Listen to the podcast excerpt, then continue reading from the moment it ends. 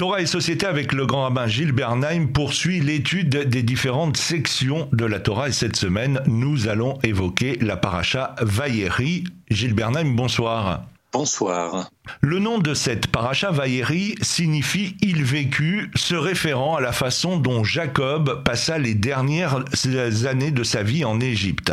Sachant que le nom d'une paracha exprime son contenu dans son ensemble, on pourrait être fondé d'attendre à ce qu'une paracha intitulée Il vécut soit consacrée au récit des principaux événements de la vie de Jacob. Or, la paracha Vaïri est consacrée à euh, l'exact inverse, c'est-à-dire aux événements qui vont conduire à la mort de Jacob et à ses conséquences. Jacob, âgé de 147 ans, sent sa fin approcher et demande à bénir ses successeurs, d'abord les fils de Joseph, en commençant au grand étonnement de celui-ci par le cadet Éphraïm, ensuite ses fils dans un langage poétique contenant de nombreuses allusions à leur avenir et à la fin des temps. Il demande ensuite à être enterré avec ses pères à Hébron, dans le caveau des patriarches, à côté de sa femme Léa. Un immense cortège funèbre l'y accompagne, impressionnant d'ailleurs les Cananéens. De retour en Égypte, Joseph assure ses frères de l'absence de toute velléité de revanche à leur égard. Joseph meurt et fait jurer aux fils d'Israël d'emporter sa dépouille avec eux lorsqu'ils retourneront au pays de Canaan. C'est ce que fera bien plus tard euh, Moïse à la sortie d'Égypte beaucoup de choses euh, que vous rappelez quant au contenu de cette paracha Vayechi. Je m'arrête sur votre premier propos, il vécut. Le thème de la vie, je dirais presque du vivant, je dirais autrement du vécu, non pas en termes d'histoire, mais aussi en termes de projet, en termes de perspective, en termes de missions à venir, est contenu dans ce terme Vayechi. Je m'explique. Nous sommes à un moment, je dirais, un tournant de l'histoire des Hébreux. Euh, on peut même pas parler des Hébreux, de la famille d'Israël, la famille de Yaakov Israël, sa descendance, ses enfants. Parce que jusque-là, qu'est-ce qui s'est passé? Après l'histoire des trois patriarches, nous l'avons lu sur plusieurs parachiotes, Joseph a été mis à l'épreuve. Et il est sorti vainqueur de cette épreuve, mais à quel prix? Et il a fallu beaucoup de temps pour qu'il y parvienne. À savoir, ne pas être simplement un grand esprit, mais être aussi un grand acteur, un grand réalisateur, mettre l'esprit à l'épreuve de la réalité. C'était le thème des rêves, la supériorité, mais en Égypte, il a nourri et l'Égypte et sa famille. Donc il nourrit. Donc il est acteur, donc il ne subit pas, au nom de la prétendue supériorité spirituelle ou intellectuelle, il ne subit pas l'histoire comme il l'a subi dans les premiers temps, mais il fait quelque chose de l'histoire à laquelle il est confronté pour la transformer, pour la rendre meilleure et aussi pour en tirer profit, lui et sa famille. Ceci étant rappelé, Jacob va bénir ses enfants. Jacob est devant une famille, mais une famille nombreuse, mais pas seulement nombreuse, qui constitue, et c'est une expression qui n'apparaît que très tard dans le livre de Bereshit, maintenant, Beth Yaakov, la maison, sont plus simplement des enfants, des descendants, c'est une maison. Et la maison Beth Yaakov, c'est une entité qui précède le stade du peuple on est entre la famille et le peuple. Il y a d'abord les patriarches, puis il y a des petites familles, puis une grande famille, une grande famille avec ses mésententes, et pour finir, il y a une pacification dans l'ordre des tensions. Maintenant que cette famille est réunie et qu'elle rejoint le projet des patriarches, tous ensemble, sans que l'un ou l'autre traîne la patte ou sans qu'il y ait des conflits en interne qui dévient la mission première des patriarches. Maintenant, ils ont, ils ont tous en tête la promesse qui avait été faite à Abraham, transmise à Yitzhak et transmise à Yaakov, et transmise aux enfants de Yaakov, à savoir, vous serez un peuple vous serez une nation. Mais lorsqu'on les voit, les 70, et peut-être d'autres enfants qui sont nés en Égypte, lorsqu'on les voit en tant que maison de Yaakov, c'est le signe précurseur de ce que l'étape suivante sera celle de la naissance d'un peuple. Hmm. Autrement dit, la concrétisation de la promesse que Dieu avait faite au patriarche. Et lorsque l'on est à un moment aussi crucial, un tournant de l'histoire biblique, qu'est-ce qu'il faut faire? Alors évidemment, l'ancêtre Yaakov, avant de mourir, va bénir ses enfants. on va en parler, euh, on va en parler dans un instant. Oui, il va voir les forces en présence. Hmm. Il va voir ce que chacun est capable de faire et il le dit. Il, donne, il, je dirais, il jette un regard sur chacun de ses enfants pour dire leurs forces et leurs faiblesses.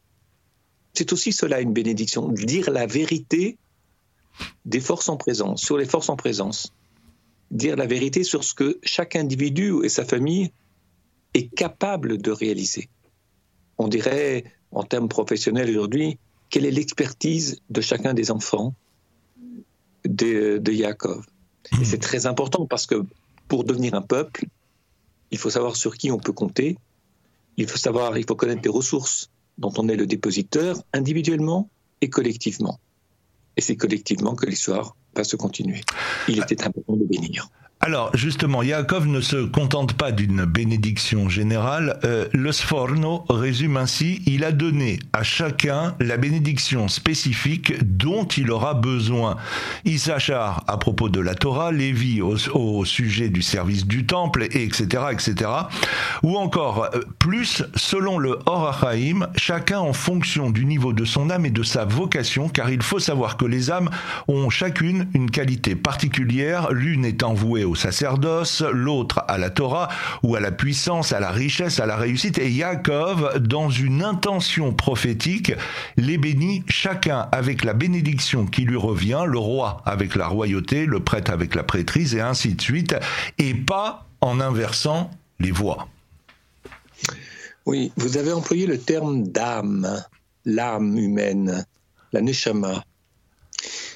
Yaakov, lorsqu'il bénit ses enfants et ses petits-enfants, Ephraim et Ménaché, les enfants de Yosef, il, j'allais dire, il est clairvoyant quant à ce que cette âme, ce dont cette âme est porteuse. Chaque être humain a une âme, une âme généreuse, une âme rigoureuse, une âme euh, patiente, une âme miséricordieuse, pour reprendre des midotes, des vertus humaines, à l'image des vertus divines. Et il est évident que ces âmes vont s'associer, elles vont faire, je ne dis pas qu'elles vont faire corps, c'est un mauvais jeu de mots, elles vont vivre en groupe, autant que les enfants de Jacob vont non seulement constituer à l'échelle de leur famille des tribus, des familles, des tribus, mais elles vont former des sous-ensembles de ce que l'on appellera le peuple et plus tard la nation. Il ne faut jamais oublier, sur le registre politique, et là je me projette sur beaucoup plus tard, beaucoup plus loin, dans le récit biblique, lorsqu'ils arriveront sur la terre d'Israël, la structure politique qui sera visée n'est pas la royauté. La royauté est un pis-aller à l'époque de Samuel. Par contre, il doit vivre dans une sorte de confédération des tribus. C'est très délicat, c'est très difficile à mettre en place. Ça nécessite de l'entraide, ça nécessite de la complémentarité, ça nécessite également une absence d'hégémonie d'une tribu sur les autres tribus. C'est très difficile à mettre en place, le système des tribus. Et la tentation de la royauté, c'est évidemment la tentation du centralisme, c'est-à-dire de l'hégémonie de l'un sur tous, et donc une forme de soumission. Et respectueuse certes, mais soumission quand même. Et donc tout cela pour dire que l'âme humaine est parfaitement analysée par Yaakov, qui connaît bien chacun de ses enfants et qui sait très bien ce que chacun est capable de faire et ce qu'il ne sait pas faire. Et c'est à ce moment-là de l'histoire, à la fin du livre de Bereshit, qu'avec cette connaissance profonde de l'âme de chacun de ses enfants, il essaye d'évaluer les ressources dont chaque enfant est le dépositaire.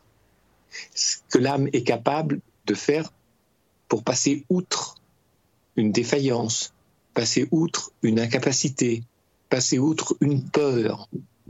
Vous savez, on peut avoir peur n'est pas grave, mais avoir peur de la peur est grave. C'est-à-dire ne pas avoir la ressource pour faire face à la peur et s'avouer que l'on a peur et s'avouer qu'on a des faiblesses, mais qu'on va essayer de dépasser ces faiblesses. Eh bien, cette capacité à ne pas avoir peur d'avoir peur, c'est-à-dire la peur de la peur, cette capacité à ne pas avoir peur de la peur fait que il sera toujours possible de puiser dans ces ressources dont l'âme est porteuse pour dépasser la peur que l'on éprouve lorsqu'on est face à une carence, une faiblesse humaine, voire une incapacité ou une incompétence. Alors, cette paracha est aussi remarquable pour la beauté du texte poétique et des bénédictions de Jacob à chacun de ses fils. Et vous l'évoquiez juste avant la pause, Gilles Bernheim, la bénédiction donnée à ses petits-fils Ephraim et Ménassé interpelle par l'incident des mains que Jacob croise sur leur tête, semblant inverser le droit d'aînesse. Deux interprétations coexistent. Pour certains, il faut comprendre qu'aucun droit d'aînesse ne peut tenir dans le domaine spirituel, où seul le mérite individuel compte, mais c'est aussi dans le récit biblique de la jeunesse qui regorge d'histoires de fratries déchirées, Abel et Cain, Ismaël et Isaac, Jacob et Isaü, pour la première fois, deux frères acceptent sans conflit une décision qui paraît modifier l'ordre de préséance entre un aîné et un cadet. Ça c'est le problème du cadet qui devient non pas l'aîné, mais qui devient le premier à être béni. Il est très possible d'ailleurs qu'en privilégiant le cadet, ce soit aussi une manière d'accorder un grand crédit à celui qui parfois est dépendant de l'aîné. D'abord, pour lui permettre d'être à l'égal de l'aîné, quelqu'un non pas de la même compétence, mais d'une vraie compétence complémentaire à celle de l'aîné. Il y a des cadets qui vivent à la traîne. Il y a des cadets qui se révoltent parce qu'ils trouvent que leur place n'est pas suffisamment importante dans la cellule familiale. Et cette bénédiction à l'aîné, c'est véritablement donne sens à, la bénédiction au cadet, c'est-à-dire l'inversion des têtes et donc des, la main, déplacer la main de Joseph pour la mettre d'abord sur euh, son fils euh, cadet, c'est montrer aussi que ce qui se faisait en Égypte ne se fait pas chez les descendants d'Israël. À savoir, l'aîné, c'est celui qui arrive en premier, qui est l'enfant unique au départ, et qui devient en quelque sorte le, je dirais, le prolongement de son père, le dépositaire de quoi? Ben de la, Du désir euh, de pérenniser son alliance avec son conjoint au travers d'un enfant. Lorsqu'un couple s'aime, il laisse une trace de cet amour avec l'apparition de l'enfant. C'est une manière très simple, on ne peut dire simpliste de dire les choses, mais qui n'est pas fausse. Et euh, le cadet n'occupe pas la même place. Parfois, il occupe une place pour rééquilibrer la relation de l'aîné avec les parents, comme si désormais on, on ajoutait quelque chose qui permettait à l'aîné de ne pas être simplement en relation avec deux parents, mais avoir une relation horizontale avec quelqu'un de sa génération, et de forger cette relation et de la mettre à l'épreuve de la réalité. Et c'est un rôle qui est attribué au second, et il est bon de lui donner des ressources supplémentaires pour qu'il puisse jouer pleinement son rôle face à l'aîné. Lorsqu'on, je termine sur ce point-là, lorsque l'on fait le rachat du premier-né, c'est aussi une manière de montrer que ce que la nature a donné en premier et à laquelle on s'attache, parce que c'est la première fois, parce qu'on est ébloui, parce que c'est totalement novateur dans notre vie, attention aux émotions, attention à un ressenti qui, qui nous habiterait, qui envahirait tout, et qui ferait que ce pourquoi on fonde une famille, quel type de cellule, la place de la loi, les limites de chacun, le vivre ensemble, que tout cela ne soit pas oublié. Et donc, euh, c'est vrai, on rachète le premier-né précisément pour attester que l'enfant, c'est pas soi et qu'il a aussi sa marge d'autonomie, de liberté, de créativité et de cheminement dans un, je dirais, dans du nouveau, mais complémentaire à l'ancien et conciliable avec l'ancien. Alors à propos du premier verset de la paracha, et Jacob vécut 17 ans en Égypte, euh, Rachid pose la question suivante. Tout d'abord, pourquoi cette paracha est-elle fermée, c'est-à-dire qu'elle n'est pas séparée de la précédente Vaïgash. Normalement, il y a un espace sur le texte euh, de la Torah, et là, euh, euh, c'est collé. Il n'y a pas, y a, pas cet espace, il n'y a pas ce blanc. Et Rachid propose deux réponses. Lorsque Jacob est décédé, les yeux et le cœur du peuple juif se sont fermés par la souffrance de l'esclavage, car c'est alors qu'on a commencé à servir les enfants d'Israël. Et Jacob voulait lui révéler la fin du temps, mais cette possibilité lui a été retirée. Oui. Euh, oui, je dirais pour plusieurs raisons, mais il y en a une en particulier qu'il faut mentionner.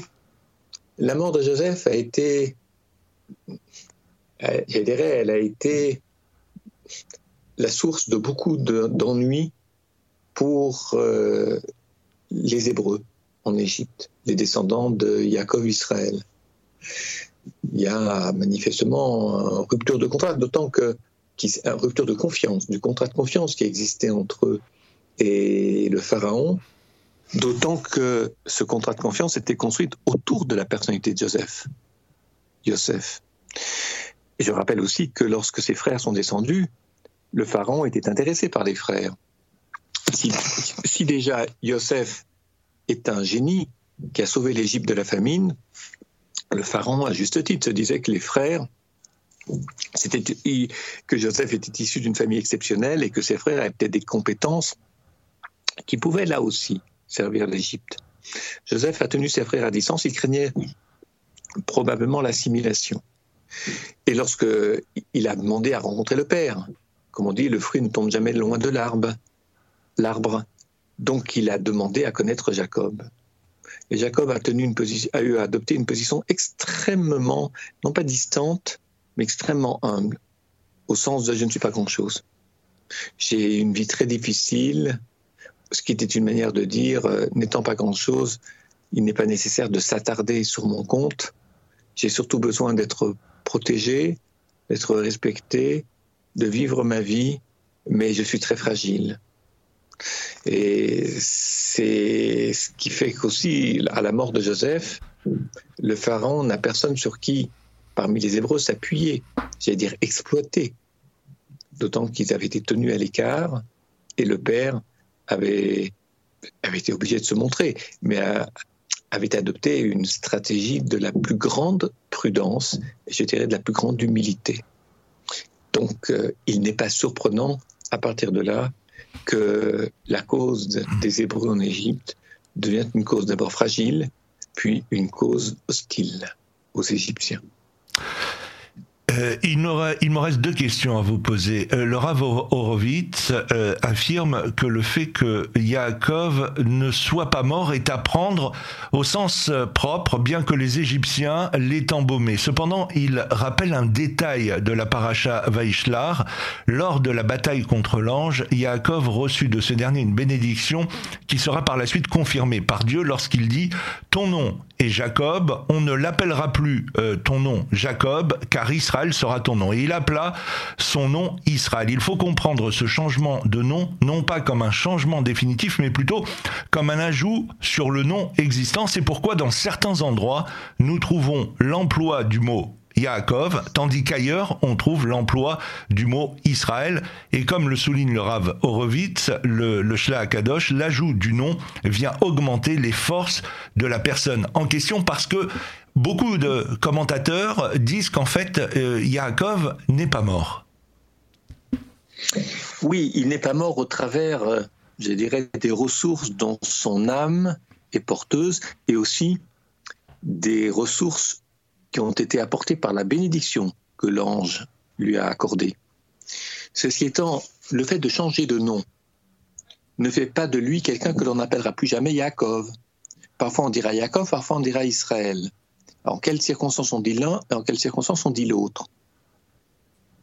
Alors je dirais simplement ceci, reprenant plusieurs commentaires euh, qui sont des élèves du Gaon de Vilna, en l'occurrence ici, à savoir le, Israël, le nom Israël lui a été donné à la suite d'un combat, d'une lutte, d'un affrontement.